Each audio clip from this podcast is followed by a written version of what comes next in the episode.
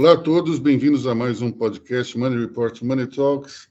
É, mais uma vez eu conversando com vocês aí sobre o que mais importante ocorreu na semana, juntamente com o nosso editor-chefe André Vargas, com os editores Rodrigo Dias e Lorena Girão. E hoje temos uma convidada especial, a nossa querida, inesquecível Débora Hanna Cardoso, que nos brinda com a sua presença, levando o, o conceito ocular de John Lennon uh, as últimas consequências. É, o visual realmente retrô e moderno ao mesmo tempo. Parabéns, Débora, muito, muito bacana. É, vamos começar acho, falando do, do tema mais é, comentado da semana, que foi o episódio de racismo envolvendo o jogador Vinícius Júnior na Espanha. É um episódio absolutamente lamentável, é, mas pela primeira vez, nós tivemos uma repercussão mundial de um caso como esse, e, ao mesmo tempo, é, com uma duração significativa. É, em outros episódios do gênero, é, havia algum tipo de comoção no dia, talvez no dia seguinte, mas esse caso ele foi muito emblemático e ele é, ganha a imprensa mundial até hoje. As pessoas estão comentando sem parar é, esse, esse ponto. E nós temos aqui, pelo menos, uma, uma medida de impacto econômico muito forte. O Banco Santander, que é o patrocinador do Campeonato Espanhol, anunciou que não vai renovar esse patrocínio. Isso é talvez o, o, a consequência mais importante de tudo isso.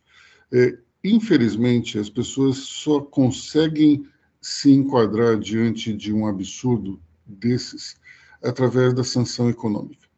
E, por falar em sanção econômica, a Federação Espanhola foi muito branda em, em, na punição ao time Valência, que é justamente dos eh, torcedores racistas. A multa foi eh, de 45 mil euros, que é um valor irrisório, e uma pena de cinco jogos com os portões fechados. Para mim, uma pena muito branda perto do que aconteceu. As pessoas podem dizer, mas o time não tem nada a ver com seus torcedores. Em tese, não tem. Só que você só consegue chegar aos, aos torcedores racistas através de sanções ao clube. Isso ocorreu, por exemplo, na Inglaterra para acabar com os hooligans. E isso funciona. Então, é, você pode acabar criando uma vítima colateral, no caso o time, mas sem isso você não tem uma outra solução. O que, é que vocês acham? Tem, tem algum jeito de chegar até esses, a torcida de maneira geral sem atacar o time? Luiz, seria uma experiência nova chegar ao time, chegar a, a, aos perpetradores sem, sem punir o time. Agora, uh, vamos, vamos, uh, vamos pensar assim uh, rapidamente. A polícia poderia ter tomado uma providência, né? Fazer uma investigação através das imagens, certo? poderia, o jogador poderia ser ouvido e poderia apontar, já que ele viu quem estava ofendendo ele. Existem imagens para isso, a polícia nada fez, o clube nada fez. Prenderam sete pessoas, soltaram três das sete, né? Exatamente. Mas, mas tinha assim, muito mais do que sete pessoas. Tinha muito mais de sete pessoas né? e o comportamento de todo mundo, de todos os envolvidos, é, é, inclusive de um dos jornalistas que entrevistou o Carlo Ancelotti, é, foi um comportamento uh, assim. Não, isso não aconteceu. Estavam chamando o Vini Júnior de tonto. Quando já ouviam ofensas racistas ao Vinícius Júnior desde o início, desde antes do jogo, do lado de fora do estádio. Isso foi filmado. Né? E o comportamento do Javier Tebas, que é o presidente de La Liga, que é o, o grupo, o, o, o, como é que eu vou dizer assim, é o grupo dos principais times que estão na primeira divisão, é, foi mais do que viu. Ele agrediu o Vini Júnior e depois, diante da presença internacional, ele se retratou. Só que na retratação dele, é, é, escapando um pouco disso, é, ele acabou deixando escapar mais algumas coisas. Ele disse que se as punições ficassem na mão uh, da liga, isso não iria ocorrer, sendo que ele próprio foi um sujeito que minimizou o que aconteceu, ofendeu o Vinícius Júnior, aí tomou pancadas de tudo quanto é lado. Ele é um político ligado a um partido de ultradireita, e no meio da entrevista que ele deu, ele falou ainda que uh, seria competência de La Liga investigar e punir. Não, não é competência de uma liga de clubes fazer isso. É uma questão muito mais ampla. Ele não tem é, competência jurídica para isso. E são as autoridades que têm que investigar. É a sociedade espanhola que tem que começar a mudar. É, é importante a gente, talvez, ressaltar que a extrema-direita europeia ela é um pouco diferente da extrema-direita é, no restante do mundo, porque ela se baseia basicamente na xenofobia e no racismo. É, não é exatamente uma extrema-direita voltada para outras questões, é, como, por exemplo, o autoritarismo ou então é, o, o, liberalismo econômico total. Pelo contrário, é, é um, é um movimento que se baseia é, fortemente nessa questão racial. Então, é, é muito, é, é, muito triste você ver esse tipo de situação tomar conta de, de um país civilizado, no qual, é, infelizmente, as pessoas não poderiam ter esse tipo de atitude. E vou repetir uma coisa que eu escrevi no, no, no meu texto da semana sobre o assunto, que é a ironia embutida no racismo entre espanhóis. Os espanhóis nos Estados Unidos, eles não são considerados brancos. Nos Estados Unidos, branco mesmo é o caucasiano, o, o, o descendente de europeus do norte. O, eh, o espanhol, o português, o brasileiro, o mexicano, o chileno, o argentino são considerados latinos. E entre os, digamos, eh, representantes da chamada supremacia branca, o latino é tão execrado quanto o negro. Então, não deixa de ser uma ironia absurda alguém que é latino eh, ter preconceito contra o negro, sendo que, se ele estivesse morando numa comunidade racista dos Estados Unidos, ele seria alvo de um preconceito tão forte como aquele que ele tem. Então, é algo absurdamente fora de contexto e, enfim, ridículo. Alguém mais quer falar alguma coisa? Eu, eu. Lorena. Falando sobre essa ironia, inclusive, né, é, é, muito irônico o senador Magno Malta, né, ter adotado aquela reação dele é, com tom como se ele fosse, como se ele próprio fosse branco, né? que e, e ele se considera, parece. Mas, voltando ao que a gente estava falando, é, para que essas sete, únicas sete pessoas fossem detidas, foi uma pressão enorme, né? O Lula teve que se envolver, o governo teve que se envolver. Então, assim, é, foi necessário uma pressão de alto nível diplomático. É, sociedade. Então, assim, é um retrato do que ainda é muito difícil você punir por racismo, por mais que a gente tenha ido para frente. É, e não é exclusividade da Espanha, né? É, isso é todo no Brasil, nos Estados Unidos a gente viu a questão do George Floyd, é, é um problema internacional. Só que parece que a mídia está mudando, né? Parece que agora esses casos não estão, como você falou, Luísa, não estão só um dia, dois dias e acabou. Nossa, vivemos isso. Agora parece que, que, que a mídia está cobrindo bem, bem essa, esses casos e tá e, e provavelmente vai ajudar para essa punição, né? Olha, e, e, e, o papel da mídia é importante para formar opinião, mas também você educar a população de maneira geral.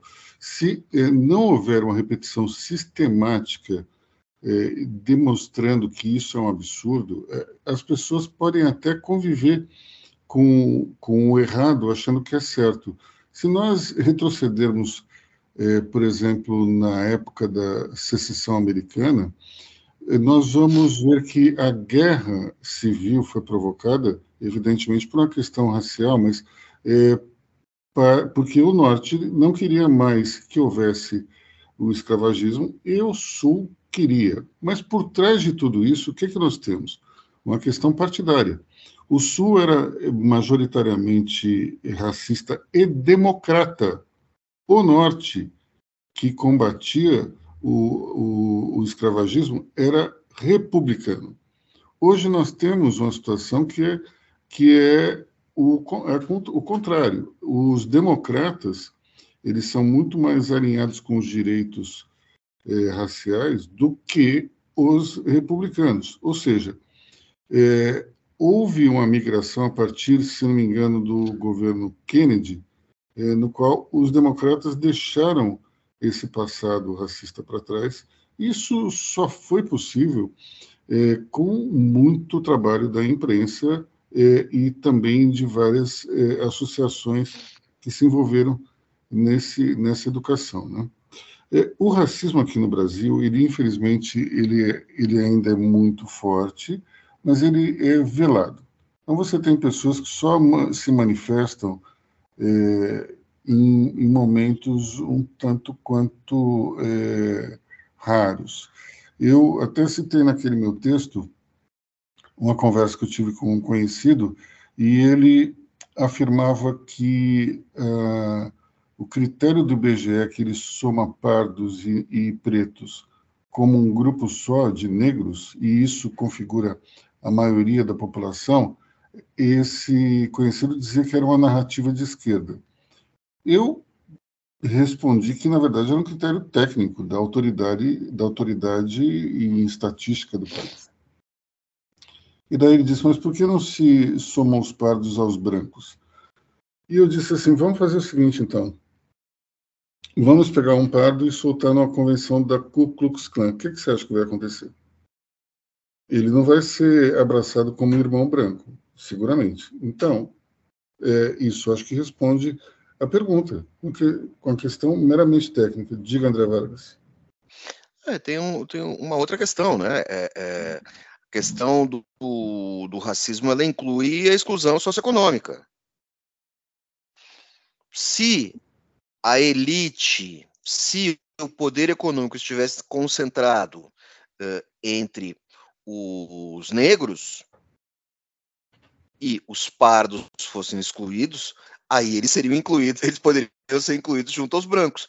Inclusive, isso existe um estranho país uh, uh, onde isso ocorre de uma maneira muito torta, que é a Libéria, a pequena Libéria, insignificante Libéria onde há uma elite parda, uma elite econômica parda. Só lá. Porque a elite branca foi embora, com a independência e tal, os colonizadores, e ficou uma elite parda. Hoje, hoje o poder, hoje o poder, o poder está com os negros, população negra local. Mas havia uma elite parda. Pronto. É, não deixa de ser, não deixa de ser irônica essa, essa questão do, é, da, do preconceito partir de um, um latino, é, como acontece muito aqui no, no Brasil e também na, na Espanha, mas eu acho que a diferença é que na Espanha as coisas, eu acho que o preconceito é mais tolerado é, entre, entre os chamados brancos e a coisa é, ficou incontrolável, incontrolável porque não havia sanções. À medida que a sociedade começa a pressionar, e quando eu falo sociedade é o mundo inteiro, isso acaba mudando. Embora é, você ainda tem um espaço muito grande para a xenofobia, e, e não só na Espanha, como nos outros países da região. Né? Diga, André Vargas. Há também uma ironia na melanina de toda essa brincadeira, porque a extrema direita, a extrema direita espanhola, uh, o partido o Vox, principalmente, ele tenta ressuscitar o passado franquista, da ditadura franquista, E ele tenta, ele é, é extremamente anti-imigração. A questão da xenofobia na Europa, ela é fruto uh, do conflito migratório. E eles tentam defender os valores, supostos valores cristãos e valores hegemônicos espanhóis, uh, uh, consolidados na ditadura de Franco. Detalhe: Franco só chega ao poder com a mão, né, a mão de tropas coloniais espanholas. Até porque Franco, quando começa a Guerra Civil Espanhola, ele estava, ele, ele sai da, das Canárias e vai para o Marrocos espanhol, onde arregimenta as tropas, tropas uh, uh, uh, miscigenadas e, e, e, e norte-africanos e negros, e invade a Espanha, entra na Espanha, meio que invadindo, tem, ele tem apoio mas a ditadura de direita que os racistas defendem, ela só consegue chegar ao poder com a mão de uh, uh, imigrantes, com a mão de soldados negros e norte-africanos. Uh, diga, Débora. É, mas o uso de minorias é, é, tratadas como praticamente assim como indesejáveis em, em situações de conflito, ela não é assim não é só questão do Franco, né? Você tem, por exemplo, quando você olha a questão da Guerra dos Farrapos e os, e os lanceiros negros, eles foram praticamente dizimados depois que prestaram seus serviços com a promessa de serem libertos, com as promessas, com mil e uma promessas do Império, com mil e uma promessas de um monte de do, do, dos, dos farrapos. Então, assim, é, o uso de forças de minoria para o, para o bem de uma classe hegemônica, ela é usada desde que o mundo é mundo. Eu acho que isso não é um critério espanhol. O, o, lance da Espanha é que, de fato, você tem a questão da imigração, que eu acho que é o grande calcanhar de Aquiles aí da, da Europa, porque você tem uma, assim, um monte de gente chegando, um monte de gente ficando. Você não tem emprego para todo mundo, você tem um mundo que está em crise. As pessoas ficam falando que os imigrantes vão roubar os empregos, quando na verdade os imigrantes vão ficar com os empregos que ninguém quer. A verdade é sempre essa, mas porque nenhum espanhol que quer lavar banheira e pintar parede, né? Eles são incríveis demais para isso. E aí você tem o caso do Vini Júnior, que é um brasileiro negro retinto que tá no futebol, assim, brilhando, no seu talvez no seu melhor momento da carreira. E aí o, a, a e, e, levando a torcida e que não sei o quê, o outro pessoal ali, a galera do Valência fica tipo, como assim? Esse cara tá, sabe, tinha que ser um de nós, sabe? Tinha que ser um branco para brilhar. Não pode ser um brasileiro, sabe, vindo de um país que não importa. É, essa é a cabeça deles, de um país do submundo, não é nem do terceiro, é do submundo do, do, do futebol, do submundo aí do carnaval, de pele retinta, vindo de uma comunidade pobre, que vai chegar aqui e vai fazer a gente perder um jogo. Eu acho que assim, a gente está dando muita volta no conceito tal, tal, tal, mas a questão prática é: os racistas não aceitam que minorias é, é, que minorias sejam sejam tratadas tenham sucesso.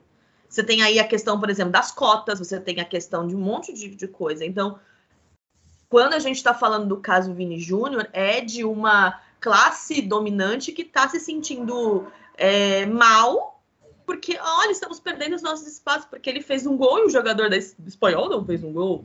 Olha só que absurdo, como se a regra do jogo fosse outra, né? Como se tivesse uma cota de gols que o Vini Júnior pudesse fazer, né? Uma cota de passes. Não, ele é um jogador excelente. Isso já aconteceu aqui no Brasil, né? Acho que teve um goleiro do, se eu não me engano, acho que foi do Santos, que sofreu um caso de racismo pelo Grêmio, não foi, né?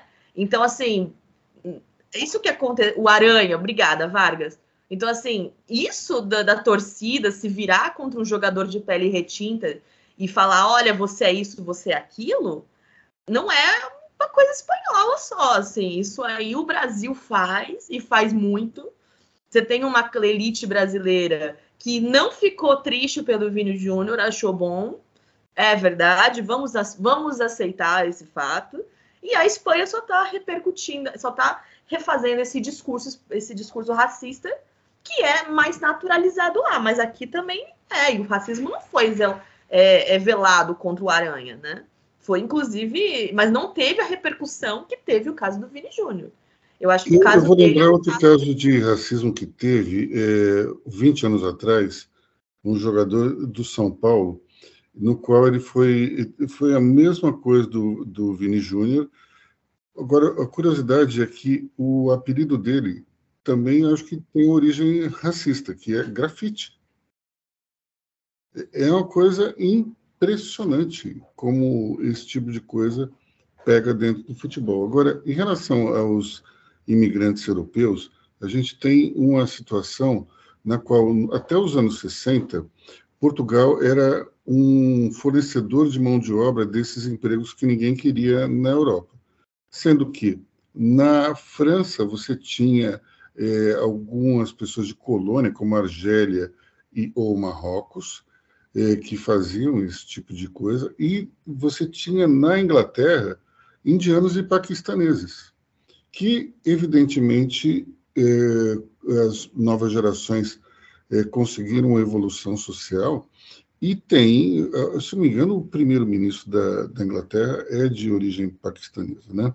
Então, é, nós temos aí uma situação na qual o, alguns países estão mais evoluídos do que outros dentro da, da Europa, mas a extrema-direita presente em todos ainda é muito xenófoba e racista. É, é, ele é indiano, na verdade.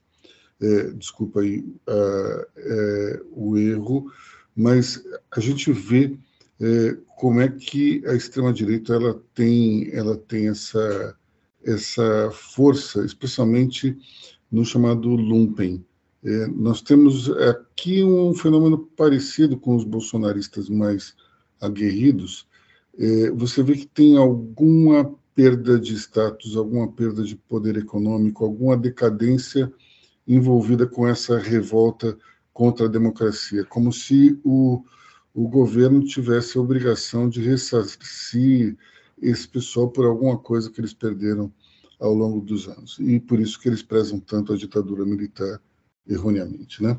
É, vamos é, passar para a briga no Congresso? temos aí vários temas que, que estão em torno dessa questão. Quem é que fala primeiro? Vamos convocar a mulher em Brasília, Débora Hanna Cardoso. Olá, pessoal. Bom, para quem não sabe, eu estou falando de Brasília. E para falar de briga, a gente tem que falar sobre bastidor, né?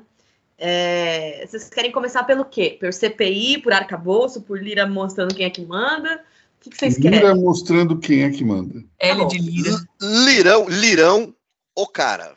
É, o coroné do Congresso. Seguinte, vamos lá.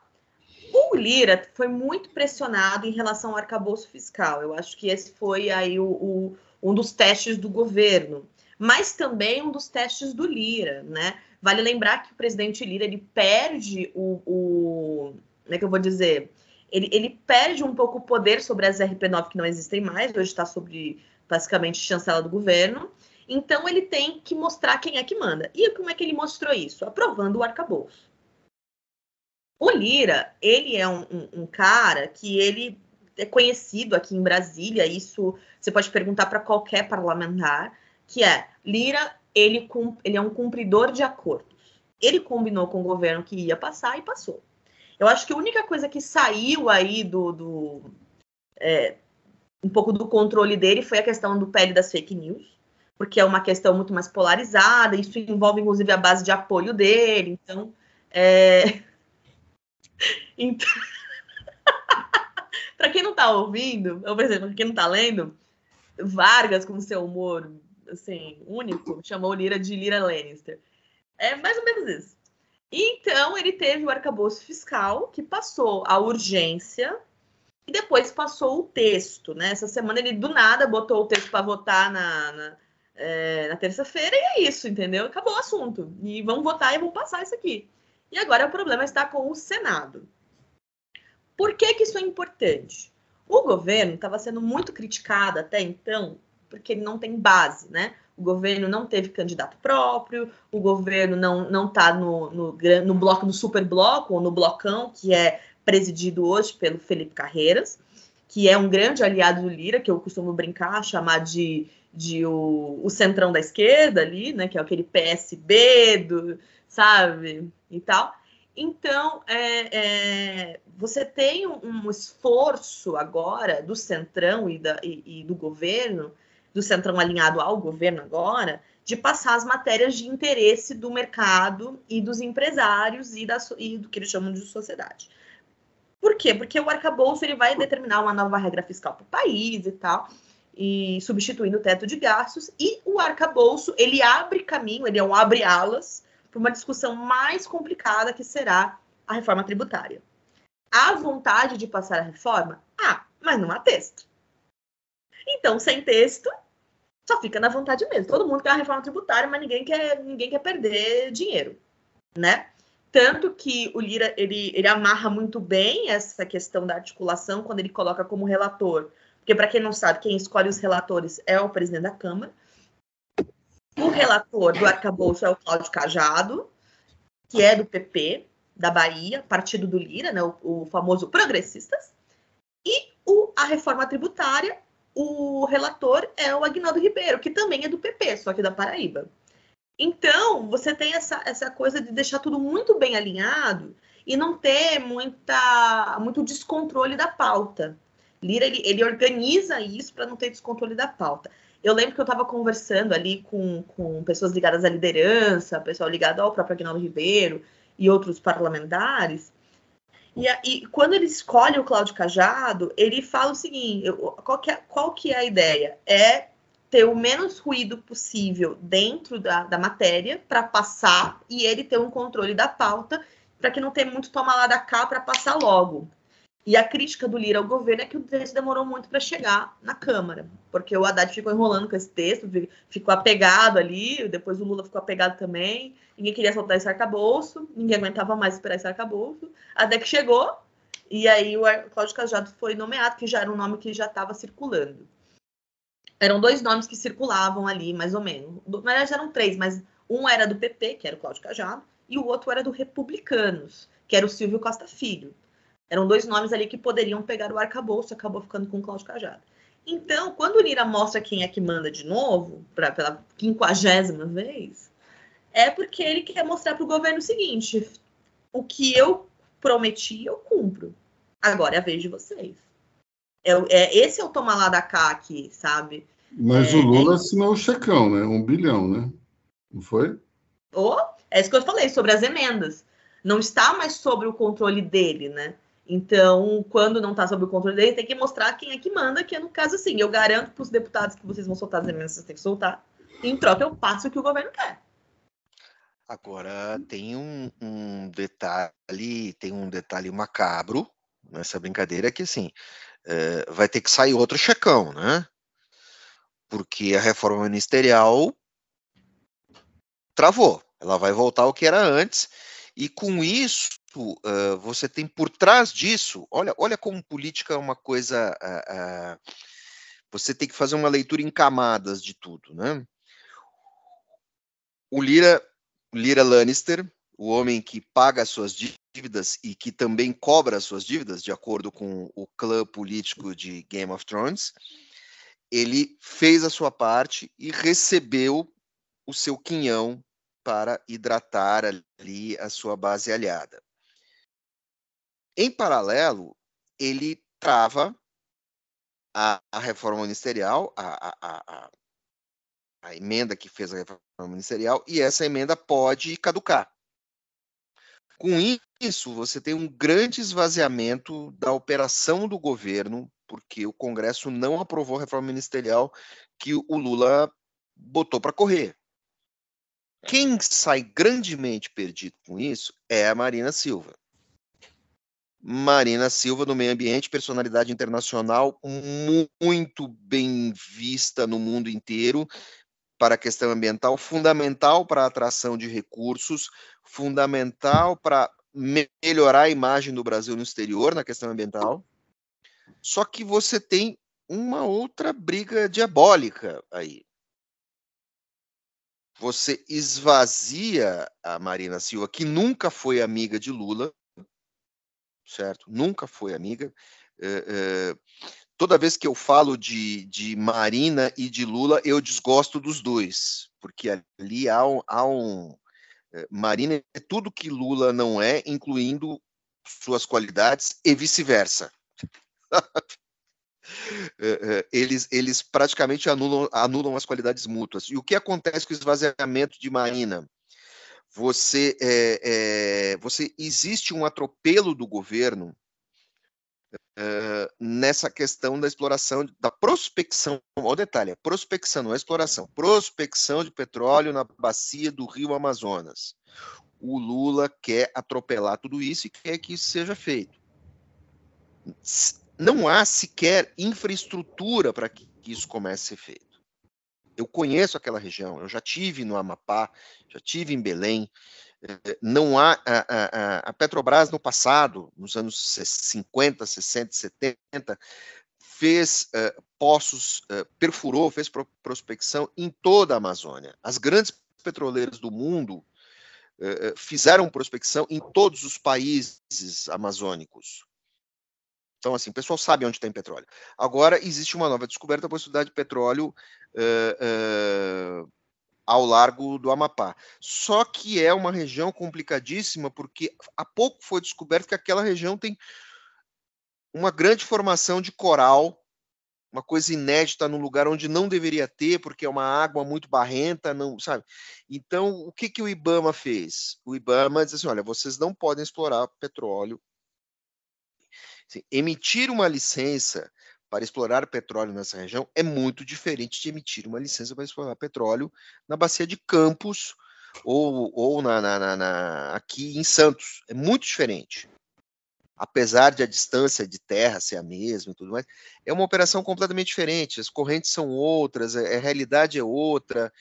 Então, assim, o IBAMA, uh, uh, ninguém está dizendo que não pode, só tem que fazer direito. E o Lula, nessa ansiedade, está atropelando tudo. A Marina entrou na discussão, acabou esvaziada por causa dessa questão da PEC, né? da, da, da, da reforma ministerial. E o governo, por puro atropelo, cria para si uma crise, uma crise em camadas. Porque como isso vai se resolver? E outra coisa, se alguma coisa der errado, ali tem tudo para acontecer um desastre ambiental do nível do que aconteceu no Golfo, no Golfo do México. Só isso.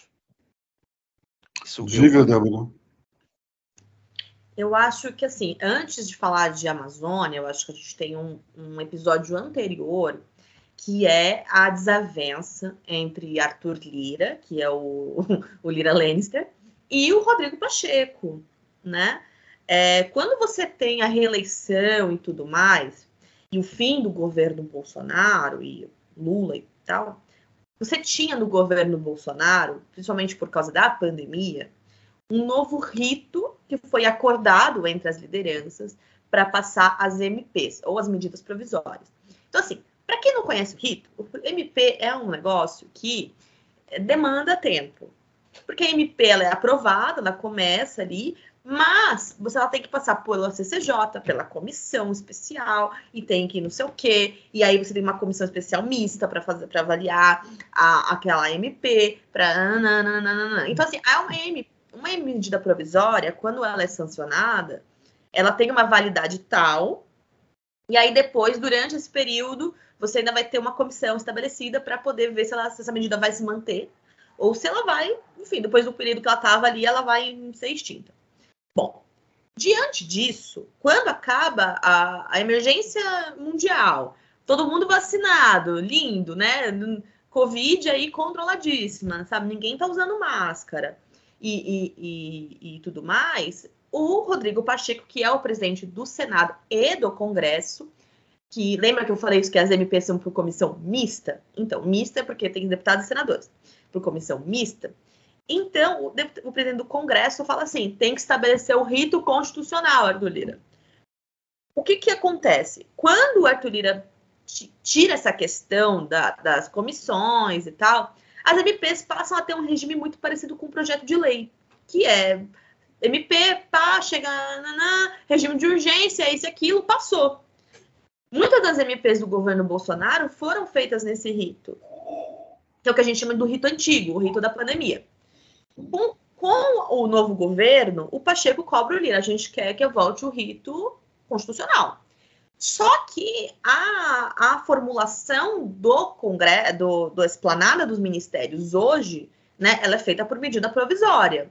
Inclusive, eu lembro quando eu estava na transição que o, o, o, Rui Costa ele, ele fala que foi um esforço da transição fazer uma é, formatar um novo, uma, uma nova esplanada sem que você tenha criação de realmente novos cargos a não ser o de ministro.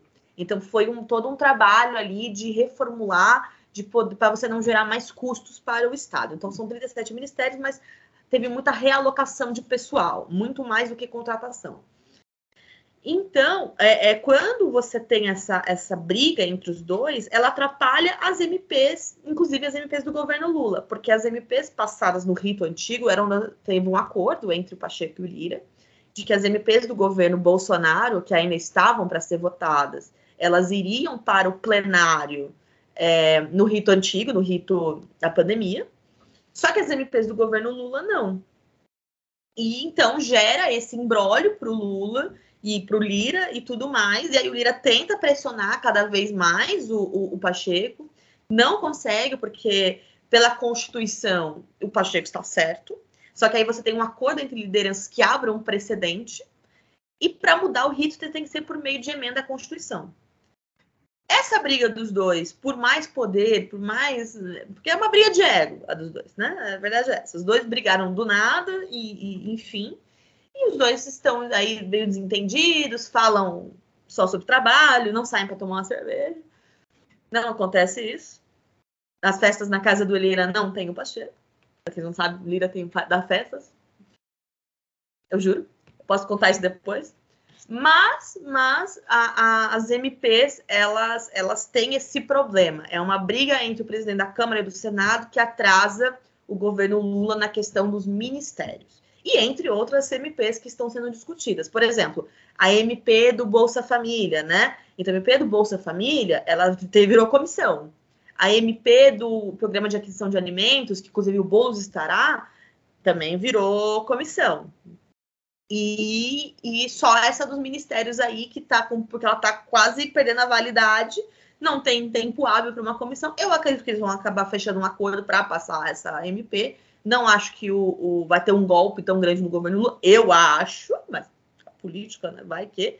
Mas eu acho que não, mas vai ser assim, nos 48 do segundo tempo, assim. Bom, acho que seria interessante a gente é, lembrar é, uma história envolvendo Marina e Lula é, na, no primeiro mandato do presidente, quando houve um fogo amigo e também problema com o Congresso e, e, e a então ministra, e chegou uma hora que o fogo amigo se intensificou de uma maneira quase que incontornável. Marina, então, foi uh, ao presidente Lula e pediu demissão, dizendo que ela havia conversado com Deus e que essa tinha sido a orientação do Todo-Poderoso. Lula ouviu e pediu um tempo para acomodar as coisas, ver aí um substituto. Depois de um mês, nada. E daí Marina marca outra reunião com o presidente. E daí o presidente fica despachando com ela, e pelas tantas ela fala, mas presidente, e a minha demissão? A gente tinha acertado. Daí ele falou assim, eu não posso aceitar a sua demissão. E ela falou, mas por quê? Porque ontem eu conversei com Deus e ele disse que não era para eu aceitar. Então ficou um Deus contra o outro, e daí Marina acabou não saindo pelo menos naquela ocasião. Depois, ela acabou, evidentemente, deixando o governo. Mas é, isso mostra que é uma, é uma pasta com um potencial explosivo gigantesco que acaba é, contrariando inúmeros interesses e faz do, do ministro do Meio Ambiente, da ministra, um alvo permanente do Congresso e também de colegas de ministério. É, mas é, esse não foi o único ponto ali polêmico, né? Porque é, nessa questão aí do petróleo na, na Amazônia que o André Vargas estava falando, o presidente Lula se sentiu traído porque ele queria ser avisado com alguma antecedência do parecer do IBAMA e isso não aconteceu. Então ele ele foi ele recebeu a notícia como todo mundo, não teve tempo para se preparar ou pelo menos tentar uma, um contra-ataque. E aí acredito que a ministra ela ela fez isso de caso pensado para evitar justamente uma um, uma reação do presidente. É, como nós sabemos, Lula é muito jeitoso para esse tipo de coisa. Ele poderia ter feito, ele poderia ter anulado a questão do Ibama de outra maneira, mas como ele soube a posteriori, não conseguiu fazer nada. Né? Uh, vamos falar do, do CPI do MST? Vai dar alguma coisa, André Vargas? Não, né?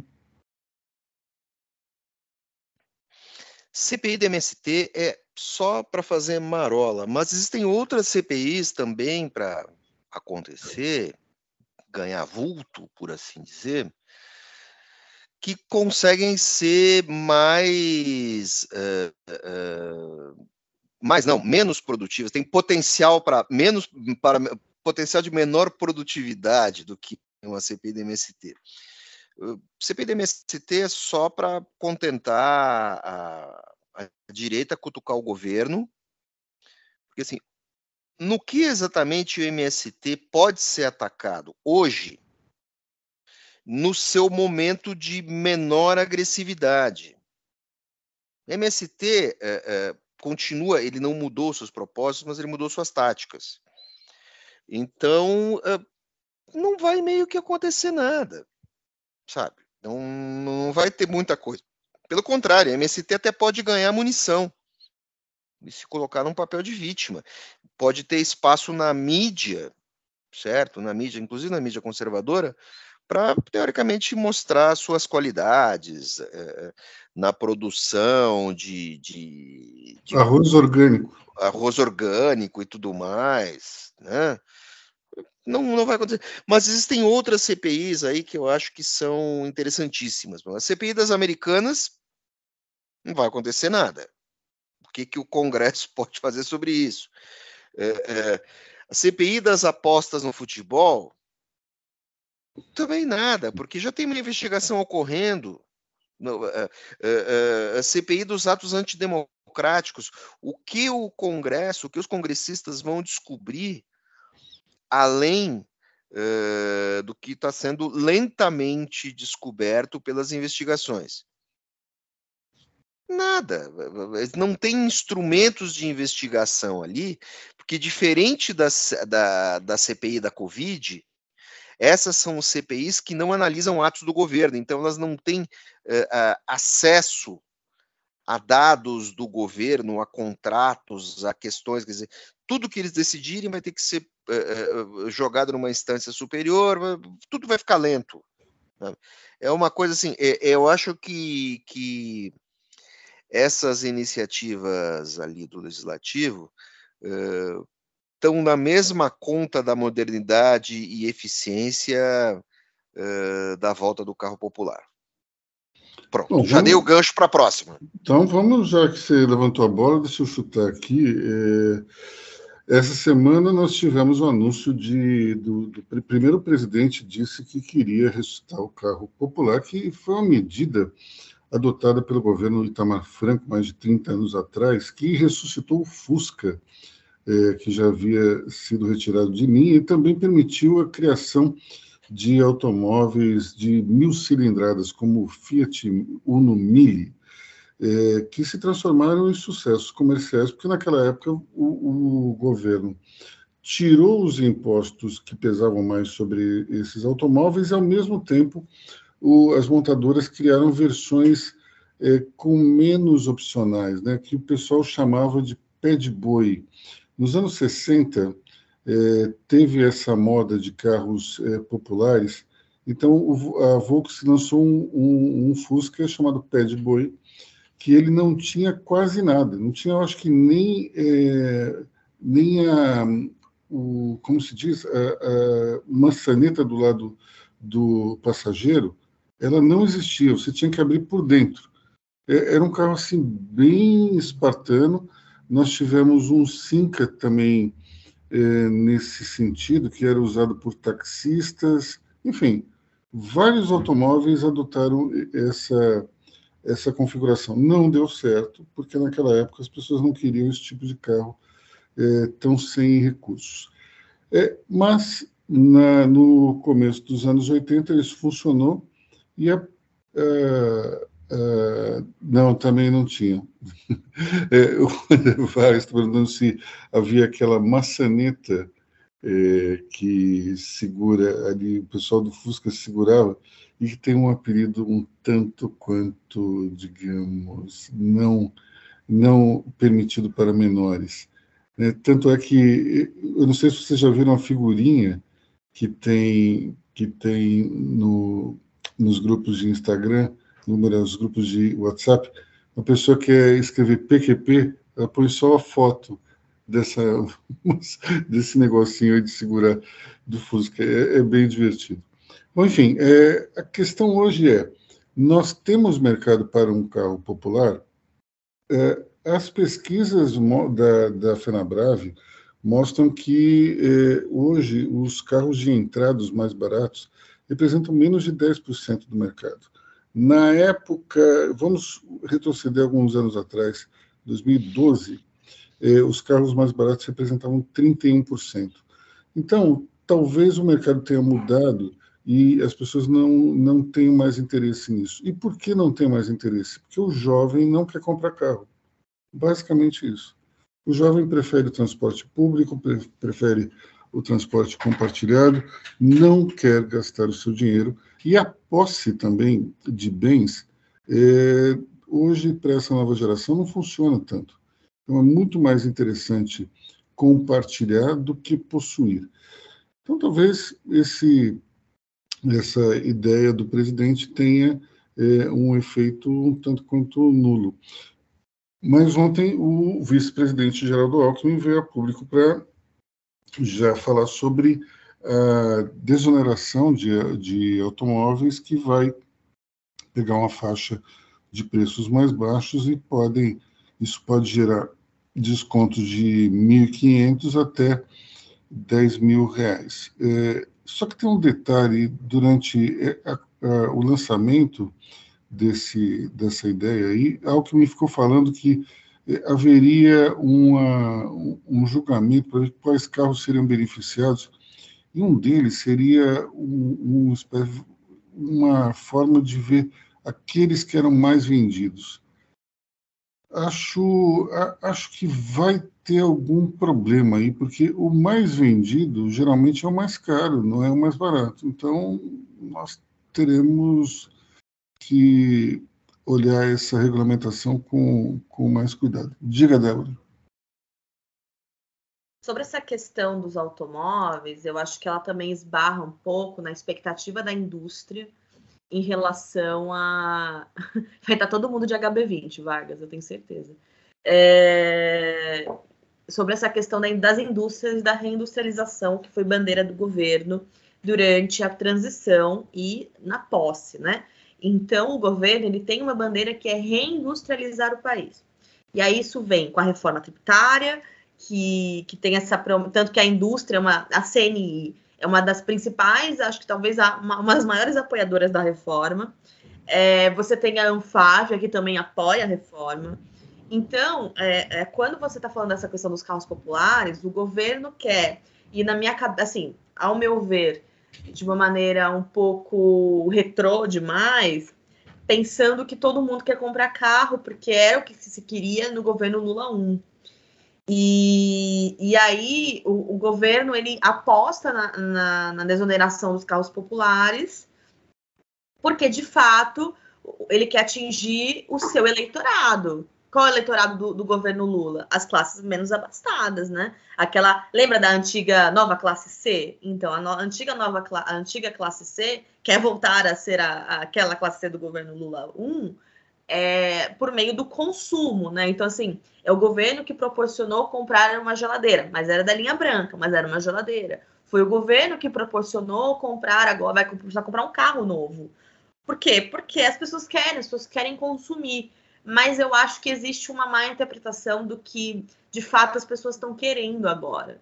E eu acho que não sei se as pessoas estão querendo comprar um carro agora, porque, enfim, é, você tem uma discussão do PPI, por exemplo, que vai dar um bust nessa indústria aí, porque o PPI aí praticamente está sendo extinto, né? Vai ser outra coisa que ninguém entendeu.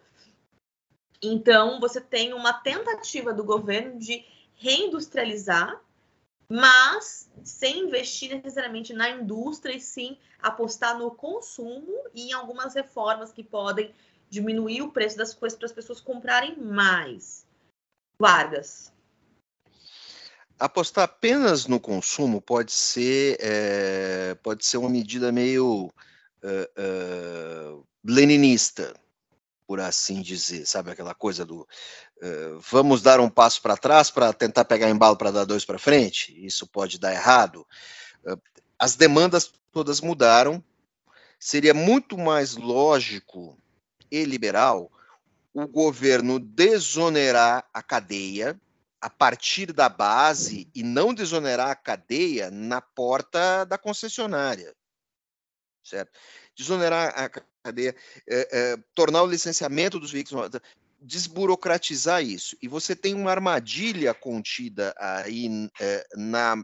Um, um, uma potencial armadilha contida nessa história, porque dependendo como você configurar é, essa legislação do carro popular, você pode criar carros mais poluentes.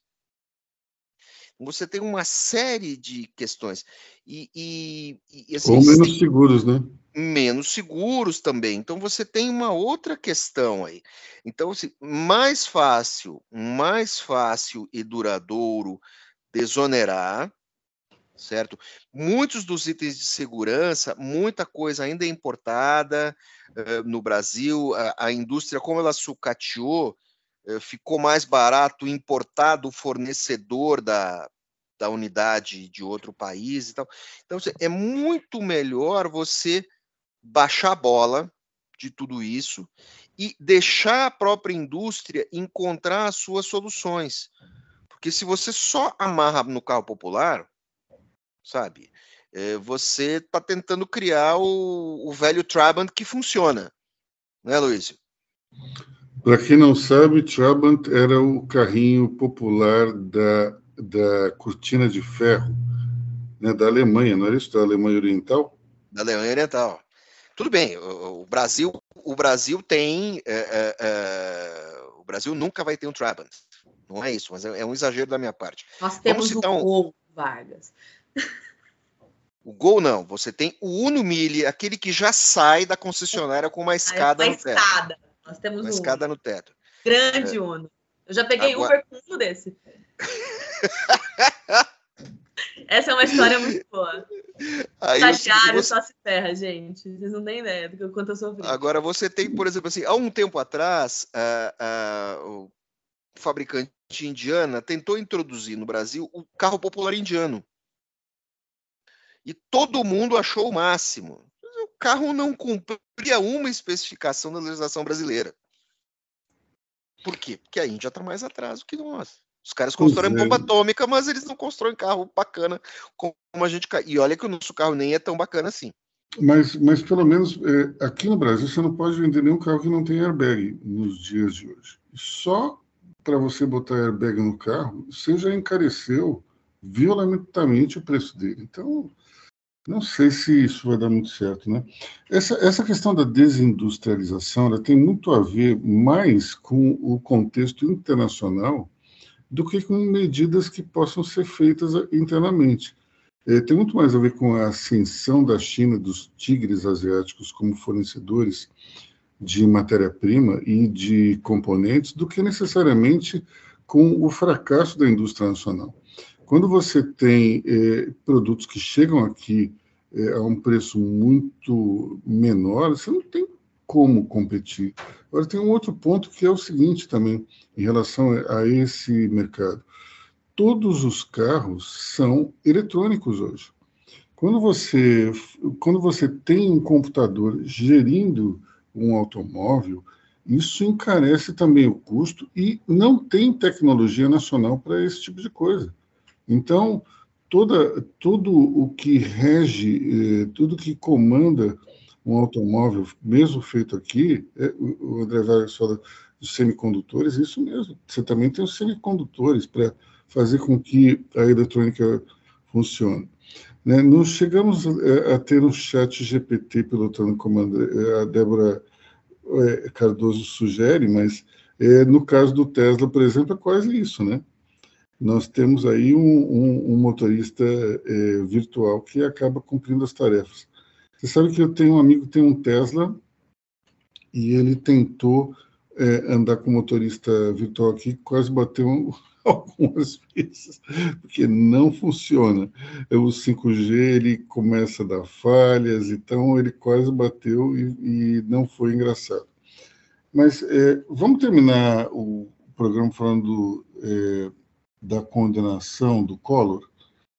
O ex-presidente Fernando Collor foi finalmente, é, foi na prática condenado, né? o julgamento ainda não, não terminou, é, mas ele já tem maioria para condená-lo.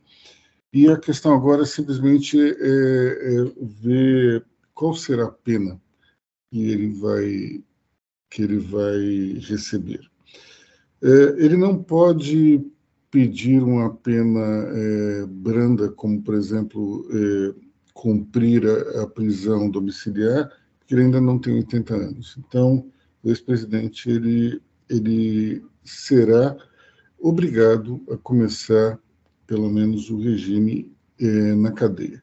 Só que tem um detalhe: a lei diz que para que você receba os benefícios da progressão, ou seja, passe de, de regime fechado para semiaberto, é, você tem que ressarcir os cofres públicos dos valores que foram é, desviados. Então, é, na verdade, é uma punição dupla. Para que ele consiga se beneficiar do, da lei, ele terá que devolver pelo menos 20 milhões de reais aos cofres públicos. É, é, um, é um marco dentro da, da legislação brasileira, porque é, as provas são contundentes e o ex-presidente ele já tinha sido apeado do poder justamente por acusações de corrupção. Então, Fernando Collor é justamente um caso típico de que mostra que os, o, alguns políticos não aprendem a lição. Eles é, continuam, uma vez na vida corrupta, sempre na vida corrupta. Vamos lá, Débora, o que, é que você disse? Então, essa questão do Collor, eu acho que ela antecipa um pouco também as eleições de 26 e um pouco também as de 24, mas vamos falar de 26, porque para quem não estava muito ligado, Fernando Collor de Mello, ele era senador da República pelo estado de Alagoas, grande República de Alagoas, né, com grandes nomes aí da nossa política nacional. E Renan ele... Calheiros, por exemplo. Renan Calheiros, Arthur Lira, Renanzinho, enfim, só, só gente boa. E aí o, o, o Collor, ele deixa o cargo, né? ele estava lá é, fazendo o mandato de oito anos dele. Collor, que já foi presidente da República, para quem não se lembra. Você que é jovem, está nos ouvindo, Collor já foi presidente do país. Já foi governador de Alagoas, já foi prefeito de Maceió. Collor já foi tudo nessa vida, entendeu? Ele, ele era, na época de governador, ele tirou mordomias é, do funcionalismo público e foi conhecido como caçador de marajás. Exatamente. E, e, foi aí que ele ganhou uma, uma popularidade é, enorme do ponto de vista nacional, foi capa da revista Veja. E Lula, é, no debate de 1989, disse que ele era uma fraude e que não deveria ser conhecido como ca caçador de maracujás, e sim como caçador de maracujás. É, exatamente. Lula é um visionário. E, e aí o, o, o Collor, ele sai do, do, do, Senado, né? Ele, por quê? Porque teve um detalhe na questão do Alagoas of Thrones aí, né? Quem ia disputar a vaga do Collor era o Renan Filho, ou conhecido também como Renanzinho, que é o filho do Renan Calheiros e que ele praticamente já estava eleito, assim, tipo, ele falou que ia sair ao Senado e tudo mais. Aí teve aquele grande rolo de Alagoas, que a gente não vai entrar aqui em detalhes, que ele não tinha visto, porque o vice dele virou prefeito de Arapiraca, enfim, a loucura, Alagoas é, um, é uma grande loucura. E ele não tinha um concorrente. E o Collor abriu mão de, de tentar se reeleger, porque ele não tinha como ganhar do Renan Filho, e o Collor ele sai ao governo de Alagoas de novo contra o Rodrigo Cunha, que era o nome do Lira ali, e o, o Paulo Dantas, que hoje é governador de Alagoas. O que, que acontece? Sem o Collor no páreo para 2026, vamos supor que essa condenação, ficha suja, né? Lei, lei da ficha limpa, bem se lembra. Fala assim: ó, Collor, você não pode sair. Tá proibido. Não pode, justiça não deixa. Xandão não vai deixar. Bom, se o Collor, de repente, não puder disputar em 26, você tem um cenário muito polarizado em Alagoas, que é, diferentemente do resto do país, que é Lula contra Bolsonaro, Alagoas tem a sua própria polarização, que é clã Lira contra clã é, Calheiros. E aí você vai ter duas vagas. Ou seja, possivelmente, se o Lira sair ao Senado, vamos supor que ele decida sair ao Senado, se ele sair ao Senado, vai disputar ele e o Renan provavelmente. Isso se ele sair, a gente não sabe que são os planos do Arthur Lira. Mas em conversas de, de bastidor que a gente que eu já tive por aí, parece que o Lira não está querendo continuar sendo deputado, não. Eu acho que ele quer mais. Né? Então ele pode querer vir ao Senado. Eu não acho que ele virá ao governo de Alagoas, eu não, não acredito nisso. Mas ao Senado ele pode vir sim. E aí, ao Senado, ele, vão ter dois candidatos e os dois levam. Né? Vai ser interessante ver o Arthur Lira no Senado depois de ter brigado tanto com o Rodrigo Pacheco. Não vai ser realmente. E, e justamente ele que defendeu tanto é, é, tolher os poderes do, do Senado, das comissões, não vai ser divertidíssimo. Muito! Eu vou adorar. Vai ser uma, uma nova temporada aí de Liras of Thrones. Vai ser incrível. Vai ser, inclusive, vai ser interessante porque uma vez eu lembro que eu comentei aqui na época da CPI que a, a Câmara ela era como se fosse a Fazenda, sabe? O programa da Record. Subcelebridade, uma loucura, memes à torta direito, Jojo Todinho, tudo acontece na Câmara. É impressionante. Memes, assim, inacreditáveis. Mais do que eu gostaria até. Em compensação, o Senado ele é um Big Brother, assim, você tem mais gente mais fina, todo senador é uma autoridade, todo senador já foi coisa demais, ex-presidente, ex-governador, ex-ministro. Então, assim, os senadores eles têm uma pompa e uma glória, sabe? Então ali é um lugar onde o Lira, que tem mãos de ferro na Câmara, vai ter que se rearticular para ter tentar angariar o mesmo poder que ele teria que ele tem na Câmara hoje. Só que a gente realmente não sabe qual é o futuro do Lira. Eu tenho uma teoria de que se sair aquela, aquela proposta do semipresidencialismo, que ele, que ele tanto apoia, eu acho que o Lira quer ser tipo um Ben Gurion brasileiro, sabe? O primeiro primeiro-ministro. Eu tenho essa teoria, é uma teoria minha. Mas eu acho, assim, eu acho que ele quer mais poder e a gente está vendo aí como é que ele vai se movimentar. Tanto que aí já tem alguns nomes do lado dele que já são apontados como possíveis sucessores à presidência da Câmara. Né? É, um deles é o Elmar Nascimento, outro nome que também é um pouco jogado ali nos bastidores é o do Felipe Carreiras, então a gente está avaliando aí ver quem que deslancha. O Elmar Nascimento é o líder do União Brasil na, na Câmara. E para quem não sabe, União Brasil em Alagoas, todo o aparelho, todo o aparelhamento do União Brasil em Alagoas é do Arthur Lira, né? Ele praticamente manda no União Brasil de lá. Então, assim, tanto que o Rodrigo Cunha, que era o candidato dele ao governo, que era do PSDB, se filia à União, que está tudo dentro daquele bolsão do Lira, do que, que ele manda e desmanda lá dentro. E o Rodrigo Cunha, que chega em terceiro lugar para disputar, acaba ficando em segundo, perde por pouquíssimo contra o Paulo Dantas. Enfim, é uma outra história.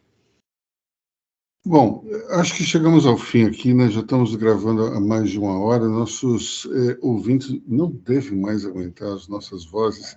Então, vamos fazer um grande favor a eles e encerrar a nossa transmissão. Eh, portanto, meus amigos, muito obrigado pela audiência. Nós é, encontramos novamente semana que vem. Esperamos que também com a presença da Débora Rana Cardoso, que nos tanto abrilhanta aqui com suas intervenções sobre Brasília. Então, tchau, até semana que vem. Pessoal, até a semana que vem. Até a próxima. Até semana que vem, gente. Bom fim de semana. Tchau, tchau, ouvintes. Até outro dia. Vai que eu volto semana que vem.